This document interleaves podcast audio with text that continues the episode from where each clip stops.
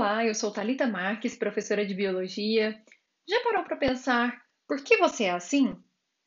A resposta para essa pergunta está na genética, que é o estudo dos mecanismos de transmissão das características de pais para filhos, ou hereditariedade. Esse é um dos atributos básicos dos seres vivos que só acontece devido à presença de um material genético em nossas células, o ácido desoxirribonucleico, mais conhecido como DNA. Mas como a molécula é capaz de determinar as características de um indivíduo? E como ocorre a transmissão dessas características a cada geração? No DNA, encontramos o que chamamos de genes, que são trechos de ácidos nucleico capazes de determinar uma característica, como a cor dos olhos, a altura e o tipo de cabelo. Mas, para a expressão dessa característica, o gene deve ser utilizado para a formação de uma proteína. Podemos dizer que os genes do DNA são como receitas valiosas, por isso ficam guardados e protegidos no núcleo. Isso em células eucariontes, já que as células procariontes não possuem núcleo. Agora, se você possui um livro repleto de receitas importantes e antigas, você não pode correr o risco de levá-lo para a cozinha, onde ele pode se sujar e ser danificado. Então, como usar essas receitas? Bom, você pode fazer uma cópia ou tirar uma foto e usá-la.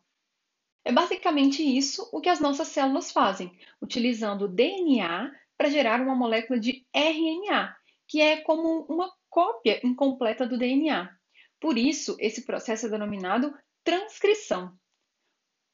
O RNA, por sua vez, pode sair do núcleo da célula para o citoplasma, onde as suas informações serão lidas e traduzidas em proteínas, que vão, por sua vez, determinar as nossas características. Em nossas células há várias moléculas de DNA, cada uma com muitos tipos de genes que são capazes de determinar a produção de diferentes tipos de proteínas, que, em conjunto, fazem com que você seja assim. Mas como podemos transmitir essas características para os nossos descendentes? Isso é possível, pois o DNA é capaz de fazer cópias de si mesmo, processo que chamamos de replicação. Assim, quando um ser vivo se reproduz, ele transmite cópias do seu material genético ou de parte dele para os seus descendentes.